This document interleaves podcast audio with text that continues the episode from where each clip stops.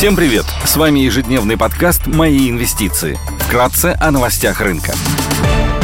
Глобальные рынки – Внешний фон позитивный. Вчерашние данные по инфляции в США оказались лучше ожиданий. В ноябре инфляция в годовом исчислении составила 7,1% против 7,7% в октябре и прогнозов 7,3%. Базовый ценовой показатель вырос на 6% против 6,3% в октябре и ожидаемых 6,1%. Динамика CPI замедляется пятый месяц подряд. Фьючерсы на S&P 500 растут на 0,3%, фьючерсы на Евростокс в нулях, Шанхай Композит прибавляет 0,1%, гонконгский Хэнк плюс 0,7%. Баррель нефти марки Brent стоит 80 долларов, золото торгуется по 1811 долларов за унцию, доходность по десятилетним гособлигациям США составляет 3,49%. Сегодня ФРС примет решение о поставке. Состоится пресс-конференция главы ФРС Джерома Пауэлла по итогам заседания. Управление по информации в области энергетики США и Американский институт нефти опубликуют изменения запасов нефти за неделю. В Великобритании выйдут данные по потребительской инфляции, в еврозоне выйдут данные по объемам промышленного производства. Корпоративные новости. Среди крупных иностранных эмитентов сегодня отчитываются Inditex и TUI. Идея дня.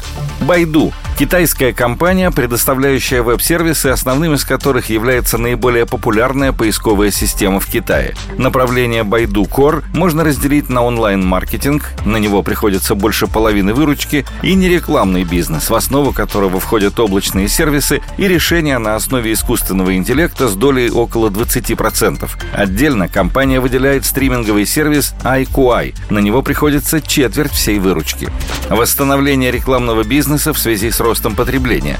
На рекламный бизнес приходится более 57% выручки Байду. Ожидаем, что в условиях постепенного снятия коронавирусных ограничений в Китае и отложенного спроса сегмент покажет положительную динамику. По итогам третьего квартала выручка от рекламного бизнеса выросла на 10% квартал к кварталу, что может свидетельствовать о постепенном восстановлении. Ожидается, что на горизонте следующих трех месяцев ключевыми драйверами станут рынки путешествий, потребительских товаров и недвижимости деятельности. В условиях замедления роста рекламного бизнеса компания сфокусировалась на росте нерекламного бизнеса. Доля данного сегмента в совокупной выручке выросла до 39%. Компания планирует и дальше усиливать нерекламный сегмент бизнеса благодаря развитию облачных сервисов.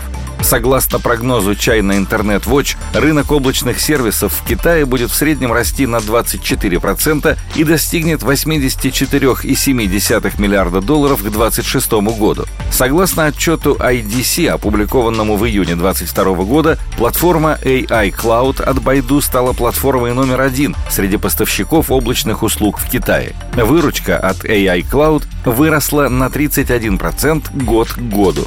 Одним из долгосрочных драйверов является развитие направления беспилотного транспорта благодаря технологии искусственного интеллекта Apollo AI. Ходе конференц-звонка по итогам финансовых результатов за третий квартал 2022 года менеджмент заявил, что их система Apollo была закуплена еще одним производителем автомобилей, а количество поездок сервиса беспилотного такси выросло на 311% год к году. У Байду есть лицензия на монетизацию поездок в 7 мегаполисах. Сейчас сервис охватывает 10 городов Китая. Однако к 30 году компания рассчитывает расширить охват до 100 городов. В рамках Apollo Day 22 компания объявила о планах создать крупнейшую в мире автономную зону обслуживания пассажиров в 2023 году. Также менеджмент заявил, что темп внедрения технологии беспилотного вождения растет быстрее ожиданий компании, и теперь ей достаточно всего 20 дней, чтобы запустить сервис беспилотного такси в новом городе. Сокращение операционных расходов. Компания приостановила инвестиции в ряд убыточных проектов, благодаря чему смогла увеличить операционную прибыль на 53%. Спасибо, что слушали нас. До встречи в то же время завтра. Напоминаем, что все вышесказанное не является индивидуальной инвестиционной рекомендацией.